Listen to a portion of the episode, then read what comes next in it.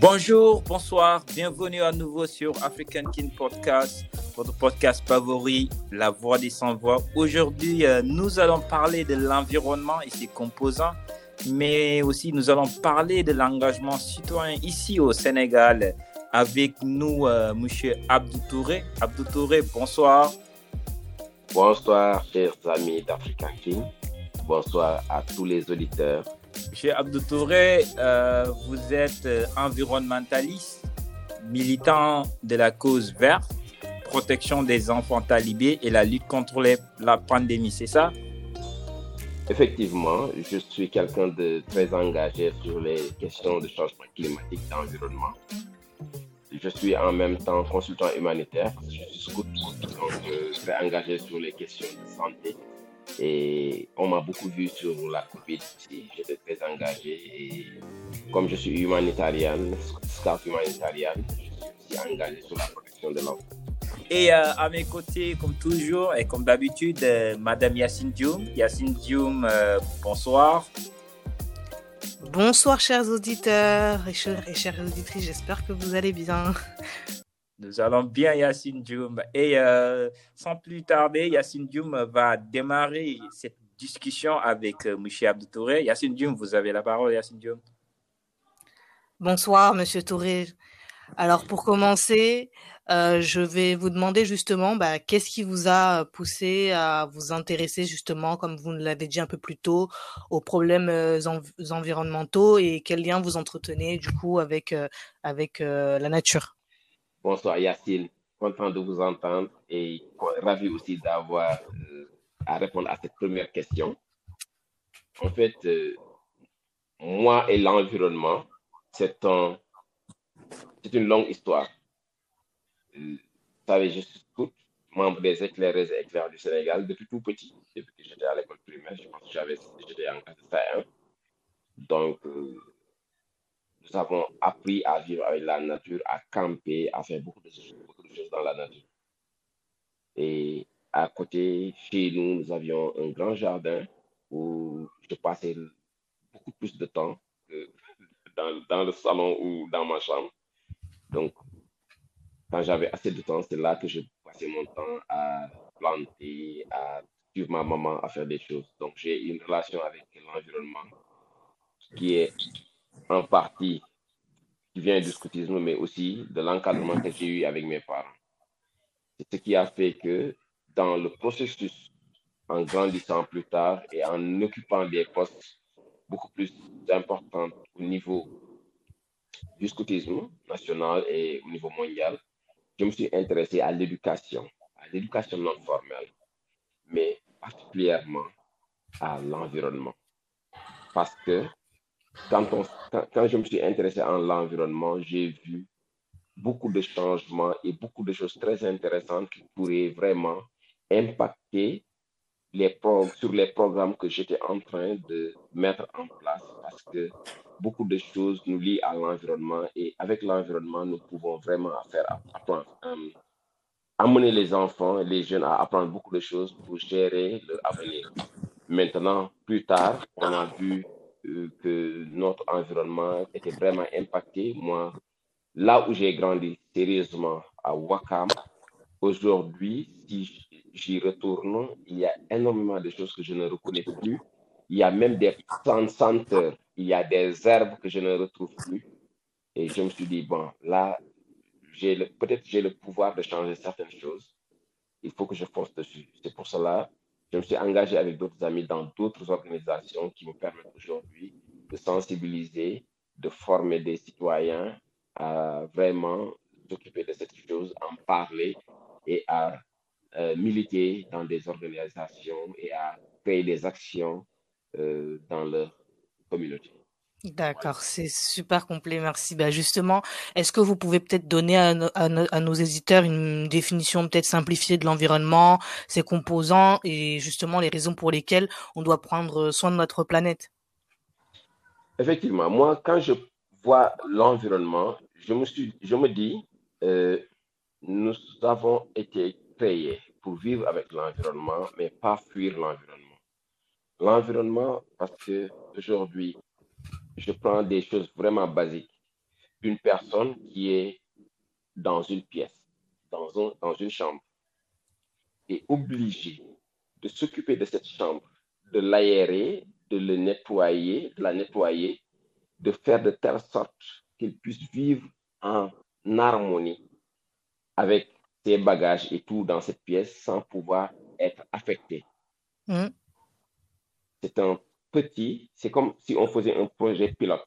On se met dans une chambre, si on met des bactéries dedans, si on met des animaux, si on met des choses.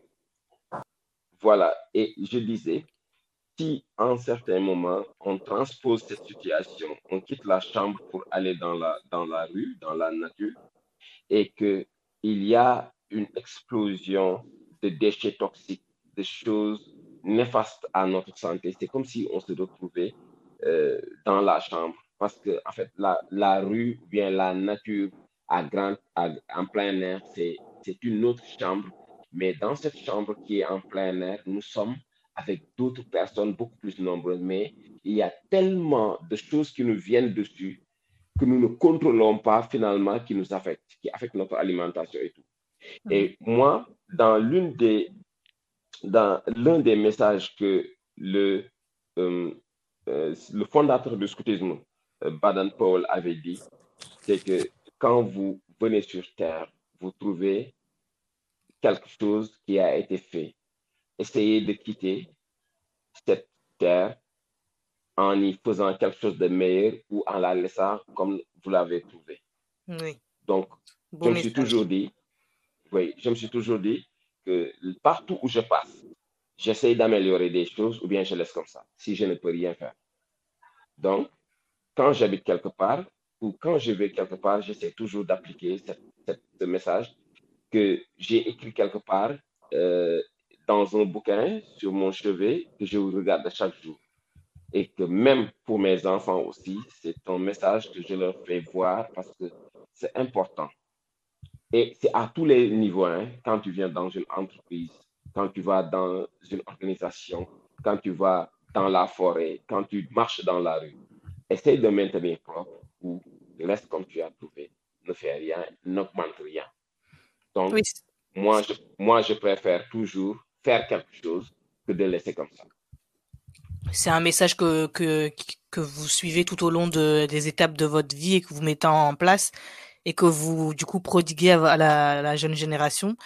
Euh, justement, euh, on peut se demander à travers ça, vous avez, euh, pas- vous avez créé le quartier vert challenge et on voudrait justement que vous nous expliquiez en quoi il consiste.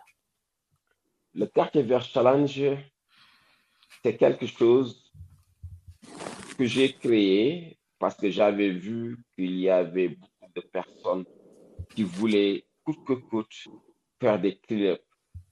Moi, je me suis toujours dit, je ne vais pas quitter chez moi, ma ruelle, aller dans un autre quartier ou dans une autre région faire un clean-up Mhm. parce que je ne maîtrise pas cet environnement. Je n'y habite pas. Est-ce que l'action que je vais faire tout de suite en dépensant du carburant, en mettant des, mes moyens physiques et tout, aller faire un clean-up et revenir, qui va faire le suivi? Moi, j'aime pas les activités où il n'y a pas de suivi D'accord. parce que je préfère toujours faire un suivi. Et je me suis dit, tiens, est-ce, et si tout le monde faisait un quartier vert challenge, que chacun essaie de s'occuper de son quartier ou bien de sa ruelle, ça dépend des proportions et ça dépend de votre volonté de vouloir faire. Moi, je me suis dit, je, mets- je, je vais essayer de maîtriser, de faire quelque chose dans, dans l'endroit où je maîtrise quelque chose. Je me suis dit, j'ai une, une ruelle qui fait à peu près une quinzaine ou 14 maisons qui se font face. Je me suis dit, je vais faire mon clean-up sur cette, dans cette zone. Pendant trois mois, j'ai fait des clean-up. Chaque dimanche, je, je me je consacre une heure de temps à la ruelle principale de mon quartier D'accord. que je, que je nettoie avec mes râteaux, mes balais, sacs poubelles. Pendant une heure, je, je, je- je ramasse tout, je mets dans un sac poubelle, je mets chez moi. Le matin, je remets ça au camion ou bien à la charrette qui ramasse les ordures Oui. pendant trois mois. Et au bout de trois mois, Vous avez vu une différence? La ruelle s'est métamorphosée. Il n'y a plus de déchets qui traînent, ni de bouteilles, ni de mouchoirs, ni rien du tout, ni de, de, de sacs plastiques. Du coup, les gens ont, pris, en conscience, ont pris conscience. Effectivement, les gens, en, en, m'observant chaque dimanche, parce que je n'ai appelé personne pour nettoyer, je le faisais seul. D'accord. De temps en temps, mon papa ou bien mes, petits frères sortaient ou bien mes enfants m'aidaient. Mais je n'ai jamais appelé personne pour venir dire, venez, on va nettoyer le quartier. Je le faisais seul. Et à un certain moment, tous ceux qui mettaient leurs poubelles devant leur porte ont préféré mettre leurs poubelles dans leur maison parce que il y, a, il, y a, il y avait des vaches et des moutons qui passaient souvent et les chats qui, qui, qui déversaient les, les, les, bacs à ordures. Mm-hmm. Donc, un, un, problème résolu. Ils ont compris. C'est du learning by doing. Ils ont compris, ils ont vu et maintenant ils essayent d'appliquer. Quand j'ai vu qu'ils avaient opté, je me suis permis d'apporter des plantes, de planter devant chez moi et d'arroser. Chaque soir, je recyclais l'eau que j'avais à la maison. J'ai demandé à, euh, aux gens qui, restaient à la maison dans la journée que toute l'eau qu'ils utilisaient pour laver le riz, les légumes, les poissons, qu'ils me gardent cette eau-là dans un baril. Quand je viens le soir, vers 22 heures, je passais mon, le temps avec un seau pour arroser toutes les plantes que j'avais plantées. Et au fur et à mesure, certains commencent à s'intéresser à cela. Et j'ai demandé à certains, je ne vous demande même pas de planter ou d'arroser confiez-moi les enfants, en fait. Je sais que vous êtes des pères de famille, vous êtes des mamans, vous êtes des grands-papas, vous n'avez pas le temps. Les enfants sont les leaders de demain. Je préfère faire du learning by doing avec les enfants, les inculquer quelque chose qui va rester en eux. Et du coup, j'ai challengé les enfants. Je les ai offert des, des petites euh, plantes, des arbres. Devant chez eux, j'ai mis des grillages et ils ont, les enfants sont mis à arroser en les challengeant, je leur apporte de temps en temps des goodies, des casquettes, des jeux. Euh, voilà. En moins d'un an, nous, avons eu 35, 35 arbres qui ont réussi, 100%. C'est génial. les arbres qu'on avait mis avaient réussi. Là, les arbres, les racines sont vraiment profondes. Nous n'avons plus besoin d'arroser chaque jour. De temps en temps, durant l'hivernage, je n'arrosais pas, mais actuellement, de temps en temps, on met un peu d'eau. Et ce que je remarque, je n'ai plus à, arroser les arbres dans le quartier, mais chaque matin, j'observe que ce soit les gouvernantes ou les enfants qui, sortent et arrosent avec leur petit bouilloire ou bien un petit seau qui arrose les arbres. Et tous ceux qui visitent chez moi, mon quartier, qui viennent me rendre visite, ont remarqué cette fraîcheur qui, se dégage de la ruelle et cette verdure naissante euh, qui t'accompagne quand, euh, quand, tu, quand, tu, quand tu marches dans la ruelle. Donc, en un an actuellement, un an, 30, euh, un an et demi, nous avons réussi cela. Donc, c'est ça le concept du quartier vert challenge. C'est d'abord du clean-up, c'est d'abord du réverbissement et après, ce qui arrive, ça va être de l'embellissement. Parce qu'actuellement, ce que j'ai commencé, tout le monde est d'accord. Nous sommes en train maintenant de planter des fleurs tout au long des maisons.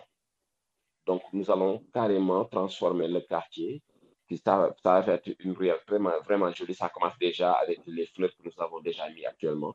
Nous allons continuer petit à petit parce que nous, nous ne sommes pas pressés.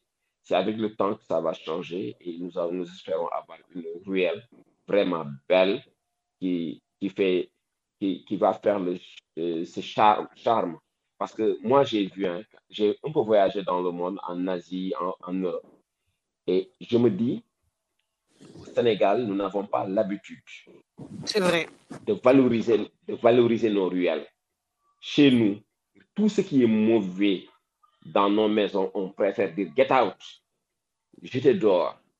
Et pourtant, la ruelle devrait être valorisée en telle euh, enseigne qu'il ferait, il serait vraiment très nice, même de s'asseoir dans la rue, de lire son journal, de boire son café, de discuter avec son voisin dans le calme, à l'abri des arbres, bordé de fleurs, sans, autant, sans rien craindre. Donc, c'est ce que j'ai appris de mes voyages.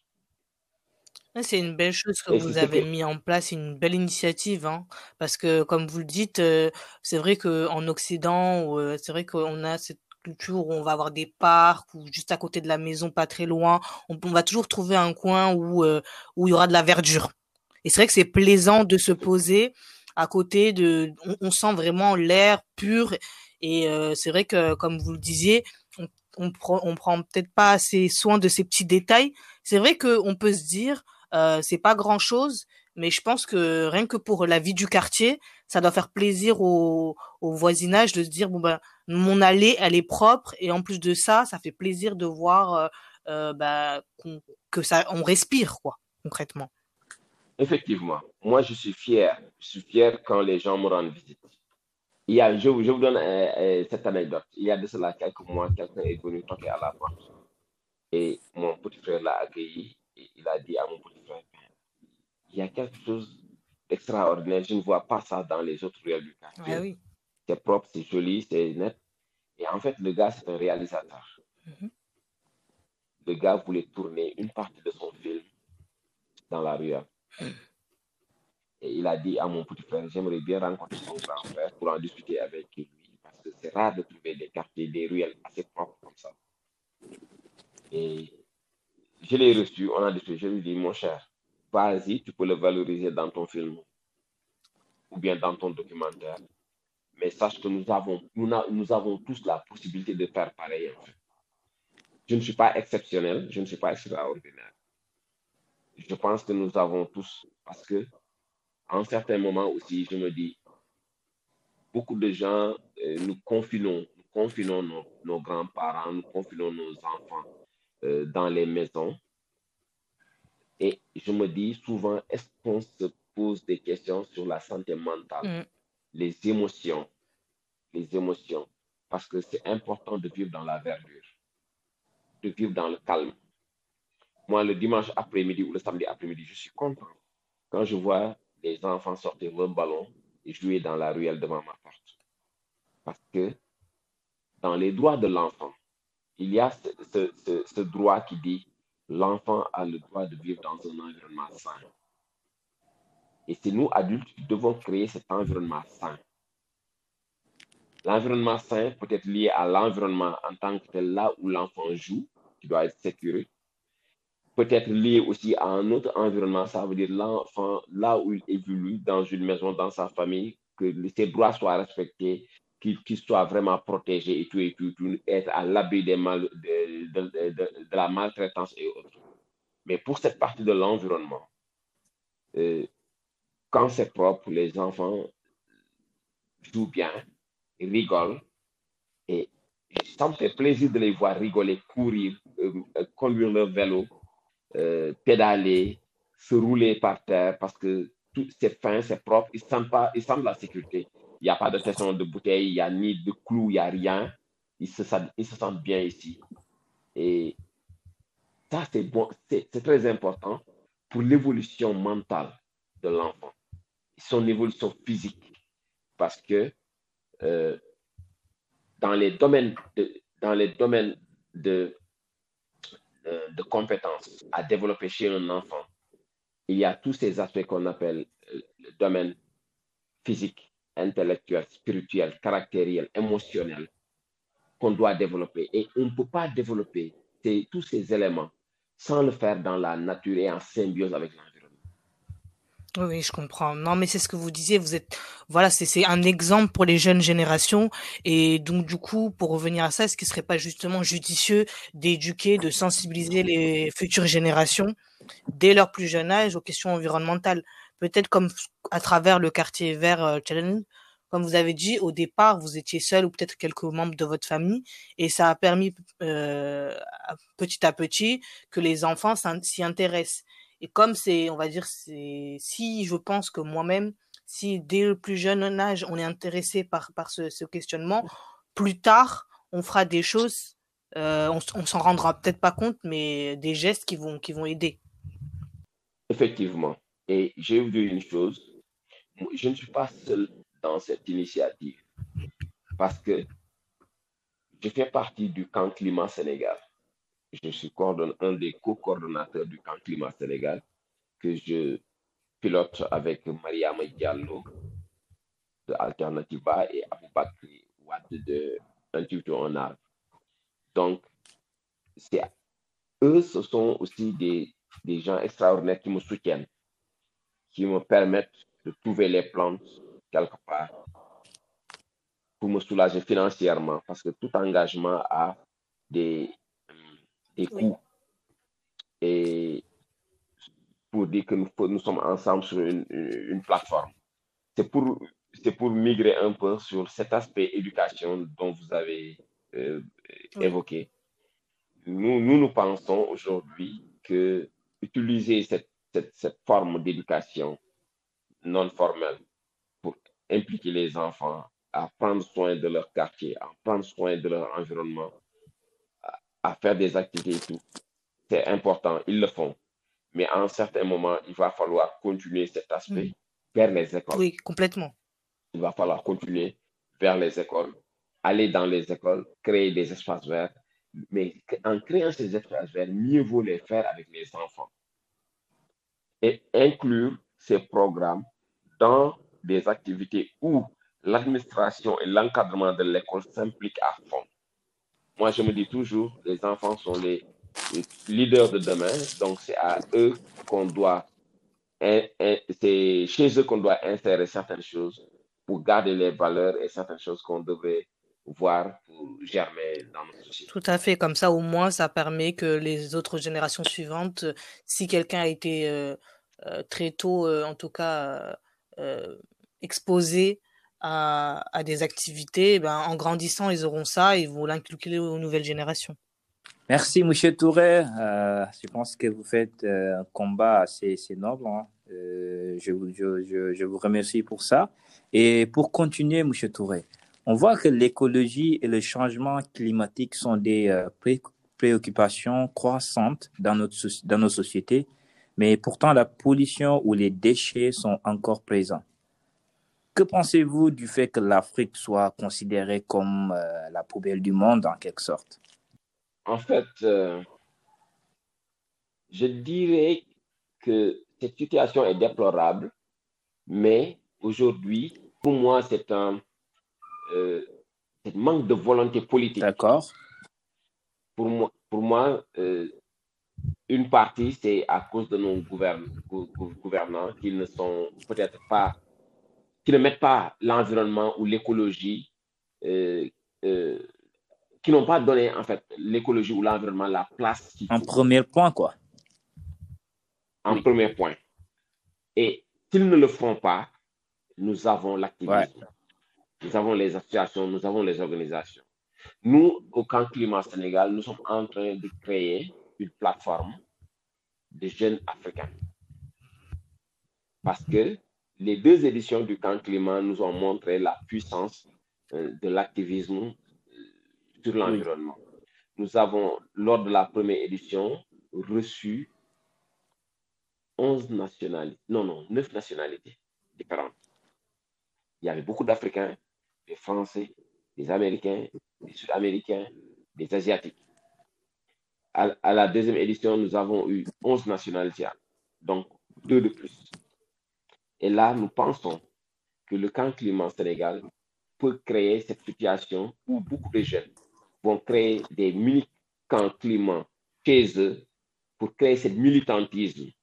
Parce que vous savez, quand l'État ne fait pas ce qu'il doit faire, il doit y avoir d'autres formes de pression pour leur dire prenez ces, ces, ces, ces préoccupations, mettez-les dans votre politique. Parce que c'est important pour notre avenir et pour l'Afrique. Moi, je dis toujours, l'Afrique a un climat vraiment extraordinaire. Nous n'avons pas de neige, nous n'avons pas de temps de froid et tout qui sont extraordinaires. Nous cultivons toute l'année. Nous n'avons pas une industrie extraordinaire qui peut nous rendre malades, qui peut polluer jusqu'à ce qu'on nous interdise même de circuler ou bien de limiter le nombre de voitures qui roulent. Il faut qu'on soit vraiment conscient de cette situation et qu'on puisse savoir que l'Afrique, c'est un paradis en fait. Moi, je considère l'Afrique comme un paradis, que c'est cette Afrique qui a toutes les richesses, que cette Afrique nourricière qui peut nourrir toute l'Afrique. Nos terres sont riches, nous avons beaucoup d'eau, le climat est clément. c'est nous-mêmes que devons aujourd'hui protéger notre environnement avant d'attendre que les autres nous donnent des subventions ou bien des choses pour protéger notre environnement. Ça, c'est important. Et nos, nos, nos, nos dirigeants aujourd'hui, sur les aspects verts, doivent inclure des politiques innovatrices qui puissent vraiment donner des emplois verts aux jeunes parce qu'aujourd'hui, nous savons tous que la protection de l'environnement coûte cher. Mais en créant des emplois verts, en créant du recyclage, en créant euh, euh, d'autres types de, euh, de prix qui nous permettent aujourd'hui de freiner cette pollution qui vient. D'abord, je prends les objets qui sont vraiment inutilisés, qui n'ont plus de vie en Europe pour les amener ici. Ça, il faut freiner ce genre de choses. Autre chose, les industries que nous créons. Nous créons, il y a des pays émergents qui sont en train de créer des solutions. Mais apprenons de ce qui s'est passé en Europe ou aux États-Unis et adaptons-nous à notre réalité. Or, aujourd'hui, ce qu'on voit, il y a beaucoup d'entreprises qui viennent ici qui ne respectent rien de ces normes. Quand on voit au Sénégal récemment, en voulant construire des cités ou en voulant faire des extensions, ils, étaient obligés d'abattre des baobabs. Mais ce sont des crimes. C'est pas sérieux. En Europe, il n'y a pas de baobab, mais ils ont des vieux arbres, ils ont des choses extraordinaires qui Mm. protègent. Mais pourquoi nous, nous devrions tuer tout ce qu'on a comme vestige de l'histoire? Oui, on est d'accord sur ça. Quand même, c'est grave. Mais c'est, c'est- moi, je, je ne comprends pas ce discours de nos, États- de nos dirigeants qui sont prêts toujours à faire de jolis discours quand on parle d'environnement et de, euh, de, euh, d'environnement, Changement, de voilà, changement climat, climatique. de, de changement climatique, mais en réalité, dans leurs actions, qui ne font rien de palpable pour la protection En de quelque sorte, c'est le changement climatique n'est pas une réalité en Afrique, si je, si je vois bien. C'est Oui. une réalité, en fait. Hein? C'est une réalité. Moi, je suis, je suis souvent les, les bulletins d'information Oui. de la météo. Et en même temps, je vais sur leur site pour Oui, mais du point de vue euh, politique, c'est-à-dire des Politique. décisions, du point de vue des décisions qui viennent de, de, de là-haut, quoi. Je pense que c'est, je pense que aussi c'est un peu dans toutes les politiques un peu pareil, mais je veux dire qu'ils vont mettre ça en avant euh, parce qu'ils savent très bien qu'il y a des personnes qui sont concernées, mais Exactement. après derrière pour avoir quelque chose de concret c'est beaucoup plus compliqué. Effectivement. Effectivement. C'est ce qui pose Mhm. problème, en fait.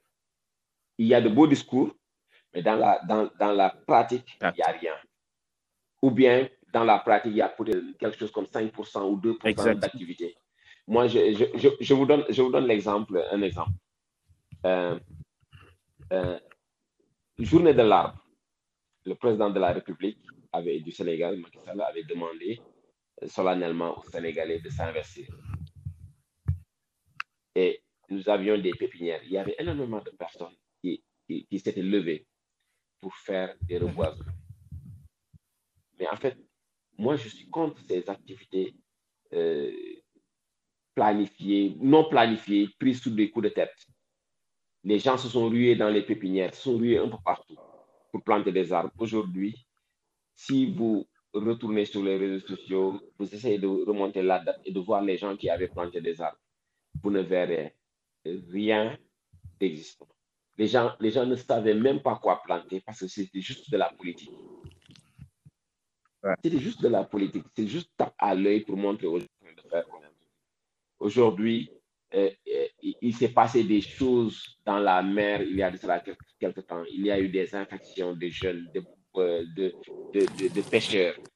Jusqu'à présent, on ne sait pas qu'est-ce qui a pollué la mer, d'où les gens ont pris ces, cette, cette Ah, maladie. donc, il y a, donc Jusqu'à présent, il n'y a pas de conclusion de cette affaire. Hein?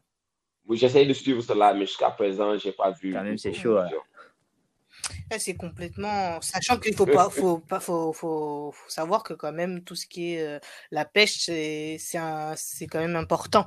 Surtout au Sénégal, on sait très bien à quel point c'est important et de se dire que c'est quelque chose qui peut, qui nourrit euh, la majorité des personnes et Quotidiennement. euh, quotidiennement et au final il se passe rien.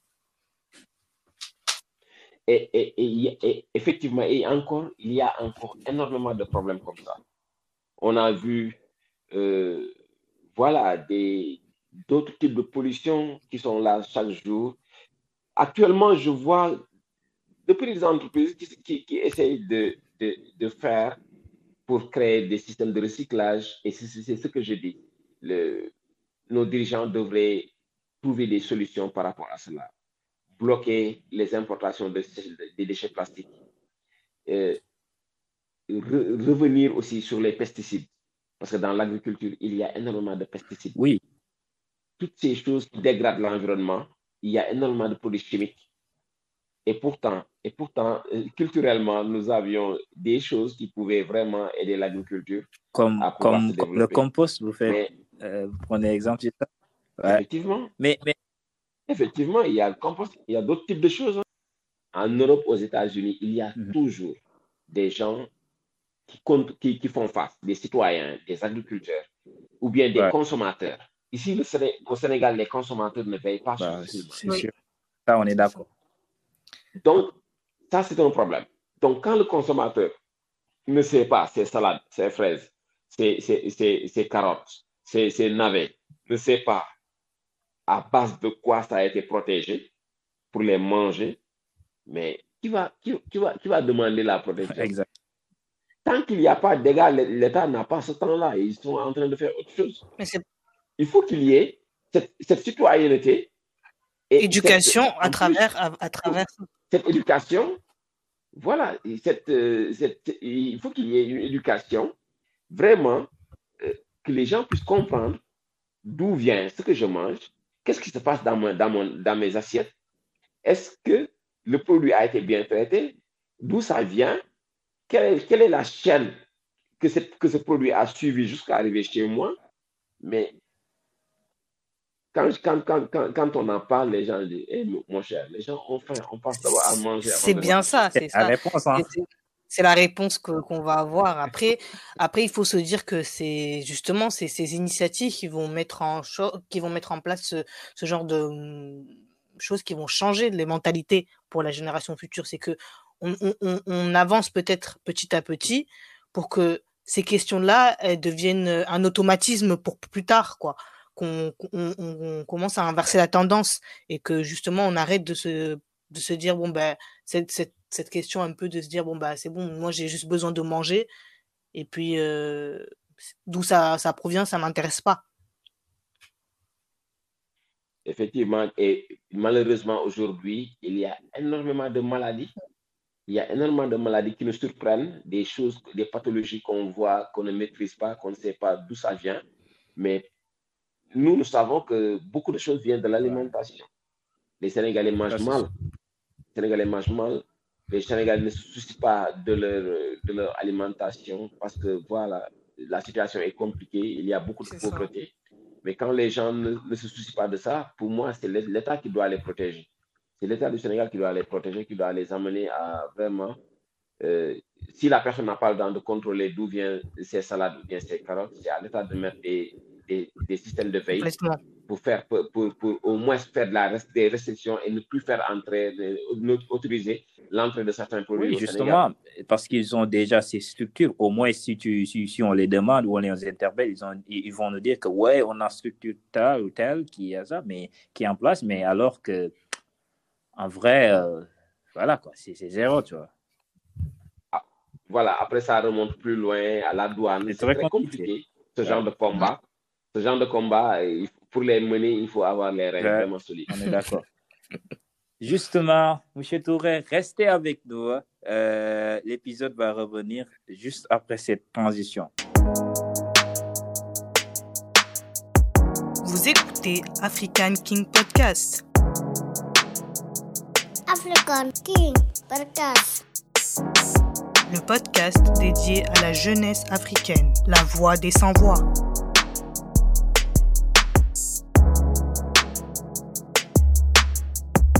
Merci, M. Touré. En tout cas, vous avez apporté des réponses vraiment, vraiment concrètes et vous avez apporter une lanterne à, tout, euh, à toutes nos, euh, nos, euh, nos, nos, questions. Je pense que c'est à saluer. Et pour continuer sur ça, Monsieur Touré, on, on, voit que d'après vos posts sur les réseaux sociaux, je vois que l'essentiel de vos revendications vise le bien-être des talibés. Comment arrivez-vous à mener à bien ce combat? Pour moi, ce n'est pas juste hein, les talibés. Les talibés, je les, je les, je les mets dans, dans ce combat parce que, en fait, euh, comme je vous l'ai dit dans la présentation, je suis humanitaire. Et dans le domaine de l'humanitaire où j'évolue, la protection de l'enfant fait partie des choses qui me tiennent à cœur. Parce que la protection de l'enfant, l'éducation sont liées. Et je me dis, euh, on ne peut pas faire un, un, avenir meilleur en excluant une partie de la communauté, une partie des enfants du pays. Ce n'est pas possible. Il faut, quand on lutte pour l'éducation et pour les droits de l'enfant, on embarque tous les enfants. Voilà. Tous les enfants, y compris les talibés. Donc, pour moi, aujourd'hui, les talibés, ils sont dans leur dara, mais on doit penser à leur oui, avenir. C'est sûr en quoi faisant? En leur préparant le terrain pour qu'ils puissent avoir des métiers et des formations professionnelles. C'est important. Et avant cela, il y a leur bien-être. Il y a des structures qui s'occupent de leur bien-être. Mais pour moi, ça ne suffit pas. Il y a énormément de choses à faire. Il y a énormément de... Parce que moi, je suis déjà contre que les talibés viennent à Dakar bien dans les grandes métropoles. Ça, je suis contre. Je me dis, si c'est pour apprendre le Coran, ils peuvent le faire dans leur terroir. ça, on peut les fixer dans leur terroir, non loin de leurs parents, qu'ils puissent le faire là-bas et à un certain moment, qu'ils puissent vraiment rejoindre les rangs de l'école publique ou bien de l'école arabe ou bien, je ne sais pas, pour se faire des diplômes ou autres. Mais on doit penser et défendre ces enfants pour leur avenir. Parce que l'avenir, euh, on peut pas les exclure de l'avenir du Sénégal, ce n'est pas possible. Parce que quand tu maltraites tes enfants, un de ces quatre matins, ça va te, ça va t'exploser euh, à la figure. Moi, j'ai l'habitude de discuter avec des talibés, j'ai l'habitude euh, de faire des actions pour les talibés. Et c'est quelque chose qui me fait très mal que qu'on puisse euh, voir des enfants comme ça, ne rien penser sur leur avenir, ne rien mettre pour leur permettre d'espérer un avenir meilleur. Parce que la plupart du temps, quand on voit les talibés, la majeure partie, ils font leur cursus, ils apprennent le Coran et tout. Mais à un certain moment, on voit qu'ils sont devenus de, de, de, grands garçons. Ils sont obligés d'aller apprendre un métier pour pouvoir, parce qu'ils ne peuvent pas, ils ont, ils ont cette savoir, savoir, spirituels qu'ils sont allés chercher, qu'ils ont cherché. Mais à, côté de ce, savoir, ils doivent avoir un métier qui leur permet de subvenir à leurs besoins. Il y a énormément aujourd'hui de personnes qui sont des marchands ambulants. Voilà, qui sont des marchands ambulants, qui sont des, euh, des, des, des, apprentis chauffeurs ou bien autres. Des commerçants. Mais pour moi, on peut mieux faire. Des commerçants. Pour moi, on peut mieux faire. On peut alter, on peut alterner l'éducation coranique avec l'apprentissage. Un, voilà. un jour, je le disais à mes amis euh, du Fab Lab de la Sonatel, je l'avais dit au directeur Dramé, dans mes rêves se trouve quelque chose, c'est de pouvoir permettre à des enfants de faire du, talibés de faire du codage, à des enfants de faire du codage, de faire de l'arduino, de permettre à ces enfants, parce que quand on les voit bricoler des voitures, de fortune dans la rue. Il suffit de les apprendre à coder avec de vrais professionnels, que ces enfants puissent peut-être donner vie à leur bricole. Oui, c'est sûr. Et ça leur fait découvrir énormément. De, euh, et pour moi, le fait aujourd'hui d'aller dans le Sénégal, partout dans le Sénégal, d'installer de petits, de petits labos ou bien de petites écoles de formation informatique, euh, jardinage, agriculture et autres, permettrait de former tous ces enfants-là, tous ces gens, les enfants qui sont dans les daras et d'autres enfants qui sont de, la rue ou autres, à pouvoir avoir des compétences. Parce que quand on évolue dans, dans, dans une société, il faut avoir des compétences pour les faire valoir et se, pouvoir s'occuper de soi-même et gérer son avenir. Parce que la créativité aussi ne manque la créativité ne manque pas chez, les jeunes et chez les enfants. Parce que cet esprit, ils ont des esprits vraiment fertiles. Et on l'a. Voilà, voilà. Ils sont débordés d'énergie, moi, les enfants. Je pouvais avoir des mallettes de bidule de, pour Arduino, codage et autres. C'est sûr que j'allais, j'allais sillonner le Sénégal et découvrir les talents des enfants talibés qui sont, euh, qui n'ont, qui n'ont certainement pas les moyens de venir jusqu'à Dakar et visiter les Fab Labs. Si je le pouvais, j'allais le faire chaque mois, faire des caravanes euh, faire découvrir aux enfants. Parce que les enfants, j'ai déjà essayé avec mon, mon fils des jouets que j'avais achetés en France. Quand des enfants sont venus à la maison, dans la rue, vers 4 mhm. j'ai mis, les, tu vois les yeux pétiller. Et je me disais, ces enfants, tu les laisses avec ces jouets. Ouais, ouais. Non, mais c'est vrai, parce que souvent, moi, moi qui, qui viens en vacances et tout, la plupart des choses qui m'avaient, une, l'une des choses qui m'avait étonné, c'était que lorsque j'étais petit, je les voyais, les talibés, et avec un rien, ils pouvaient jouer. Et ça se voyait que il pouvait vraiment faire des choses et tout. Et moi, j'étais là, j'étais en train de me dire, j'étais petite dans ma tête, hein, j'avais 6-7 ans, mais, mais dans ma tête, je me disais, euh, c'est fou quand même, parce que est-ce que je sais pas si moi, euh, j'aurais eu la possibilité de pouvoir faire ça. Et ça se voit que en ayant vécu, on n'a pas le même vécu, mais, mais, mais vraiment avec un petit rien, ils arrivent à, à, à vraiment une créativité qui est à exploiter en fait. Et, et on sait que si ils avaient les moyens, comme vous venez de le dire, tout simplement une aide, ça, ça pourrait se transformer plus tard en quelque chose de, magnifique. Et ouais, il y a euh, euh, cet aspect du Coran. Les enfants talibés apprennent le Coran, apprennent l'arabe. Ce n'est pas nécessaire qu'ils apprennent le français ou l'anglais. Ce n'est pas nécessaire. Ils ont déjà quelque chose dans la tête. Ils comprennent énormément de choses. Et pour moi, c'est ce Coran qu'ils ont appris, cette, langue arabe qu'ils ont compris, qu'ils ont appris et compris, euh, qu'on doit explorer, qu'on doit exploiter en mettant des outils à leur disposition. Pour moi, cette éducation ne doit pas juste servir à prier ou à parler arabe. Ça doit leur permettre de faire d'autres choses. Parce que de faire d'autres choses. Parce qu'un enfant de 12 ans qui a fait, qui a fait le cycle euh, français, euh, le cycle euh, élémentaire jusqu'en CM2, qui a son entrée en sixième. Un talibé qui a fait depuis 5 ans aussi jusqu'à 12 ans, il a pas mal de choses dans la tête. Pour moi, ils sont sur la même longueur d'onde. Sauf que cet enfant n'était pas avec ses parents, était dans un dara, mais, mais il a des choses, il a appris des choses, il a vécu des choses. Et toutes ces choses-là doivent être euh, organisées de telle sorte qu'il puisse produire quelque chose de bien et quelque chose de profitable pour sa vie.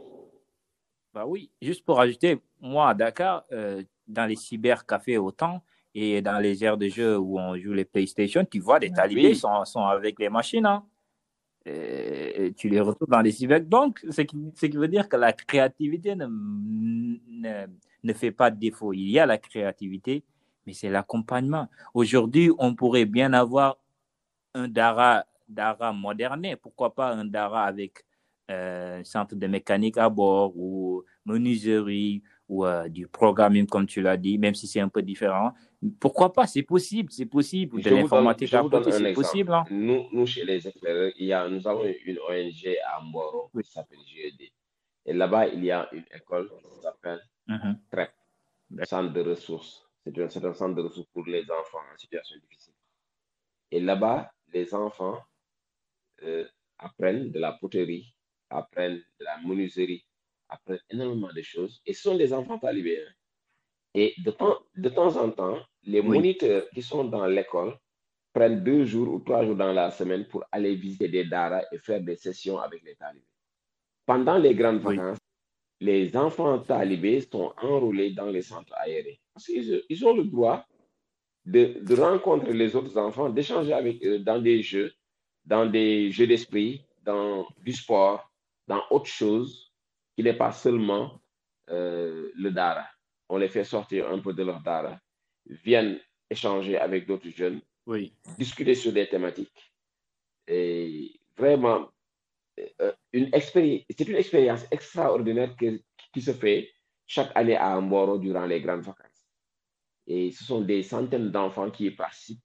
Et ce sont ces genres de choses qu'il faut démultiplier, qu'il faut démultiplier à grande échelle pour permettre à ces enfants qui sont oubliés de la nation à être vraiment préparés, à être vraiment intégrés dans, dans le système. Exactement, M. Touré. Là, on est d'accord sur ça. Et euh, pour, pour rester dans l'actualité, la pandémie du euh, COVID-19 vous a poussé à créer des initiatives pour informer le peuple. Par quels moyens y parvenez-vous, M. Touré? Euh, une grande question.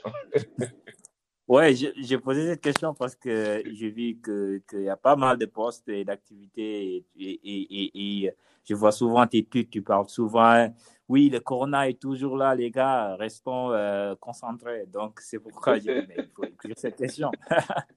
Oui, effectivement. En fait, euh, euh, moi, je vais commencer par la genèse de cette histoire. Euh, en, en octobre 2019, je revenais de la Thaïlande où j'étais parti faire une formation pour la, pour ma, pour ma formation de consultant humanitaire.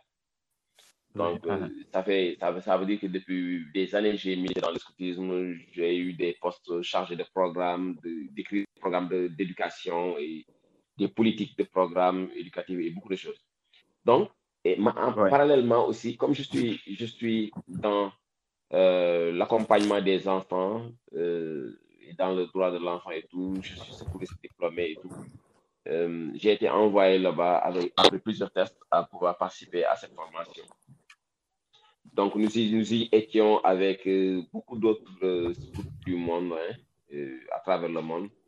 Nous étions là-bas avec des spécialistes de l'humanitaire et des grandes organisations mondiales aussi qui sont au sein de du système onusien ou bien d'autres qui nous ont encadrés, des sociologues qui viennent des États-Unis, des psychologues et tout. Et donc, chacun, hein, quand, quand, on, quand on était de retour, chacun dans son pays devait travailler sur un, un plan de contingence humanitaire pour aider son pays à faire face à différentes intempéries qui peuvent arri- arriver, que ce soit sur le plan sanitaire, que ce soit sur le plan euh, Oui.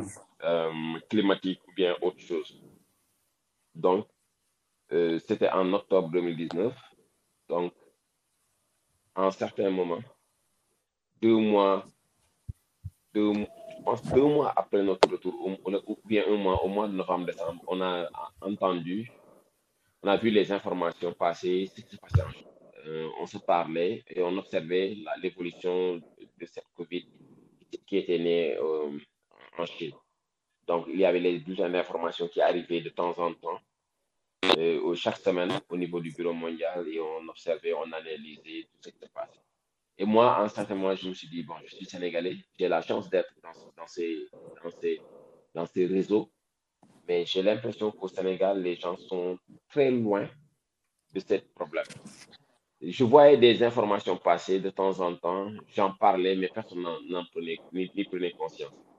Mais euh, et, je voyais mes collègues au niveau, à travers le monde, dans différents pays, en Asie, aux États-Unis, en Amérique, les gens étaient vraiment éprouvés. Euh, le confinement était arrivé dans beaucoup de pays. Il y avait énormément de morts. Mais c'était comme si nous, nous, nous étions épargnés par tout ce qui se passait. Donc, euh, voilà, c'est pour cela, un jour, je pense que c'était au mois de mars, sur un coup de tête, j'ai fait un tweet pour dire aux gens, c'est comme si on était c'est comme si on, on, est- on était loin du monde, de tout ce qui se passait, mais qu'on devrait vraiment prendre conscience du, du danger qui arrive et que s'il y a des gens qui veulent vraiment travailler sur ça, qu'ils me fassent signe. Je suis prêt à travailler avec eux et à les orienter, à les guider pour leur montrer la voie. Donc c'est comme ça, c'est né l'initiative. Ce jour-là, je pense que j'ai eu Oui. 80 messages en, en DM des gens qui m'ont demandé qu'on se retrouve. Et du coup, euh, en moins d'une semaine, on était plus de 100 personnes dans un groupe WhatsApp. Et rapidement, euh, comme j'avais déjà une formation de base, je connaissais comment organiser les groupes et tout, le leadership, tout est là. Donc, euh, on a mis la, en, place l'initiative avec les différentes commissions sur lesquelles qui devaient intervenir et la machine a commencé à tourner. Donc, on est parti de zéro franc. Super. Nous avions nos téléphones, nos appareils photo, chacun avec quelque chose, avec des compétences. On a regroupé les compétences, c'est les compétences qui étaient dans le groupe. Et on a commencé à tourner des films et à monter des visuels. Donc, il y avait beaucoup de structures, il y a beaucoup de gens qui sont calés en, euh, sur les euh, métiers du, euh, sur les métiers digitaux. Donc, dans le groupe aussi, il y en avait pas mal. Donc, des gens qui étaient vraiment dispo à aider et à produire avec nous. Donc, ce qui a fait que dès le début, nous avions eu une, bonne base, une bonne base d'outils, des, des, visuels, des vidéos et aussi une bonne base en termes de compétences. Donc, euh, on a mis cela en place, on a commencé à sensibiliser. Je pense que nous faisons partie des premières initiatives qui ont fait ce job euh, avec euh, zéro, zéro. On l'a fait jusqu'à présent. En cours de route, on a été sollicité par beaucoup d'organisations pour soutenir et partager le visuel. Nous avons collaboré avec d'autres initiatives. D'autres initiatives aussi nous ont donné des ressources, que ce soit des, masques, que ce soit des euh, gels et autres. On a reçu beaucoup de dons aussi.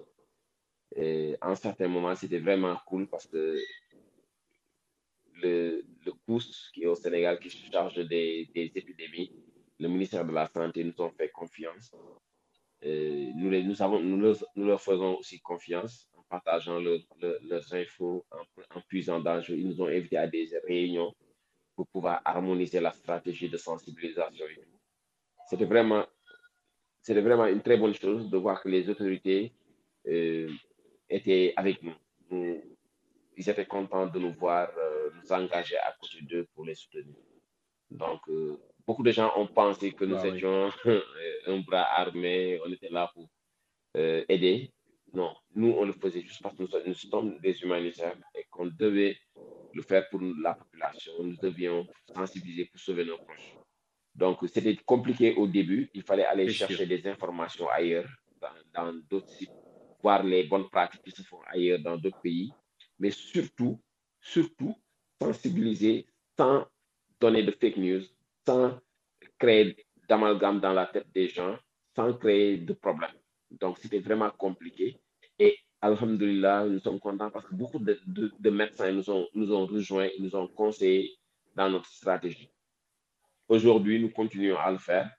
Euh, il y a de deux semaines ou trois semaines, nous étions au lycée Liman Moulay pour donner 1000, 1000 masques et 1000, 1000 bouteilles de gel. C'est une école qui est au cœur de la banlieue. Puis on a fait le collège de Zatmbao euh, il y a quelques semaines aussi. Et je n'oublierai pas que nous avons presque fait tous les CTE, les centres de traitement COVID. Nous avons presque tout fait. Je pense que, sauf les centres qui ont été fermés, mais tous les centres en fonctionnement, nous les avons visités. Nous avons apporté des dons euh, dans les CTE. Donc, à chaque fois, nous étions en contact avec les assistantes sociales qui sont dans les CTE ou bien les directeurs des CTE qui nous, avec lesquels on discutait pour voir quels sont les besoins des malades qui sont hospitalisés COVID. Donc, nous avions cette entente avec euh, les structures hospitalières qui nous permettait de venir les rendre visite, de leur apporter notre soutien. Et jusqu'à ce que, voilà, d'autres initiatives comme Corona Solutions nous, nous, nous contactent, nous enrôlent faisant partie des 24 initiatives les plus impactantes sur la COVID, portées par des jeunes. Euh, Moi-même, j'étais chroniqueur dans cette émission. C'était vraiment une, une, autre aventure. Mais franchement, ouais, franchement, c'était. Oui, oui, on a su. Merci. Ouais, on a su. Mais, mais, nous conseillons, nous conseillons à nos parents, à, nos à, des, à toutes les personnes qui veulent le faire d'aller se faire vacciner.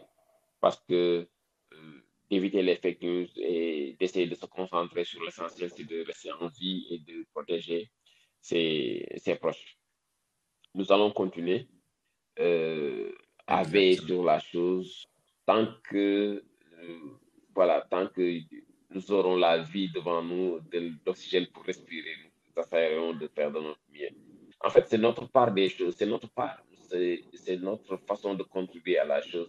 Et monsieur, monsieur Touré, euh, moi, Yacine et euh, nos chers auditeurs et auditrices, euh, de, de, notre côté, quels sont les petits gestes du quotidien à, à, faire pour réduire nos effets sur la planète Ça peut être trier des déchets, éteindre la lumière. Est-ce que cela suffit? Oui, je me dis, avant, avant, avant, avant de parler de cette question, avant, pour, pour, ne pas l'oublier, je fais un coucou à Dr Hadim, qui est un ami un conseiller qui est dans l'initiative oui.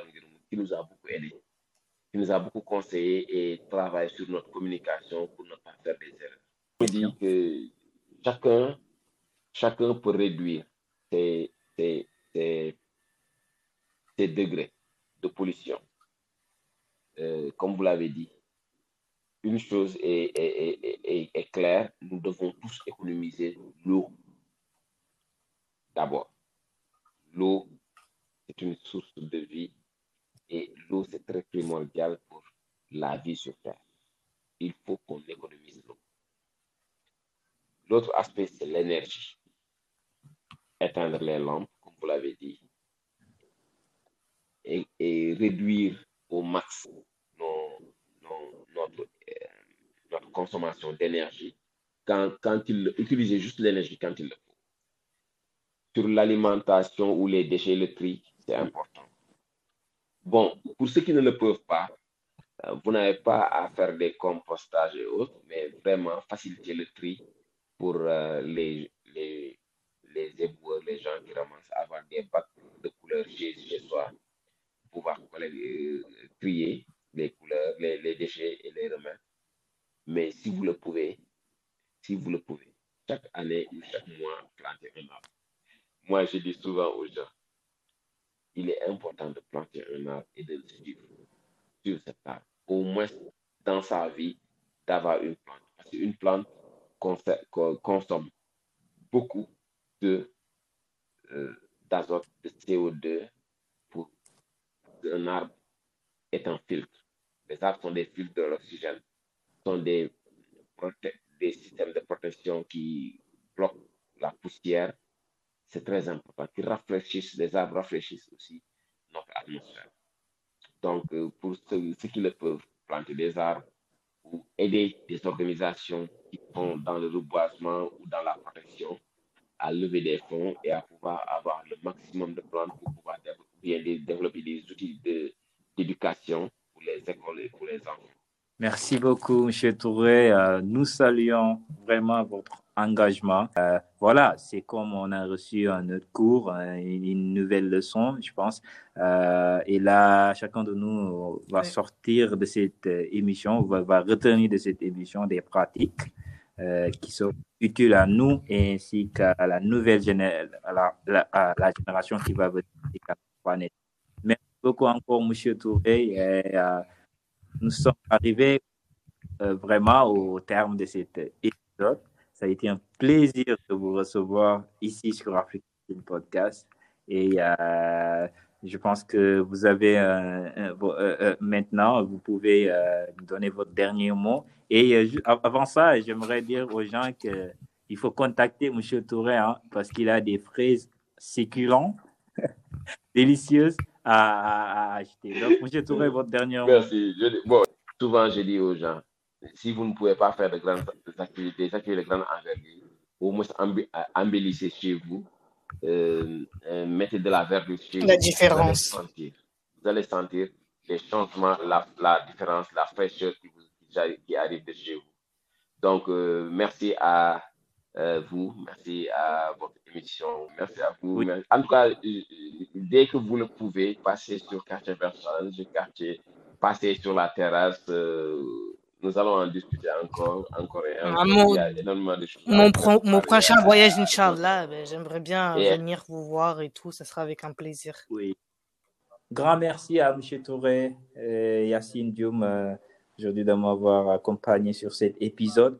Chers auditeurs et auditrices, euh, si cet épisode vous a plu, n'hésitez pas à, à, à, vous abonner. Si vous utilisez Apple Podcast, Spotify et tout, il y a, il y a l'option abonner cliquez là-dessous et euh, n'hésitez pas, si vous voulez faire partie d'un de nos épisodes, n'hésitez pas à me contacter par DM, euh, que ce soit sur Twitter, Instagram et par mail aussi. Ça serait un plaisir pour nous de vous avoir ici. Et euh, sur ces mots, comme M. Touré l'a dit, le COVID-19 est toujours présent. Prenons soin et restons concentrés. Respectons les mesures barrières. Au revoir. je vous souhaite de vous porter. Bye bye. Merci beaucoup. Ciao.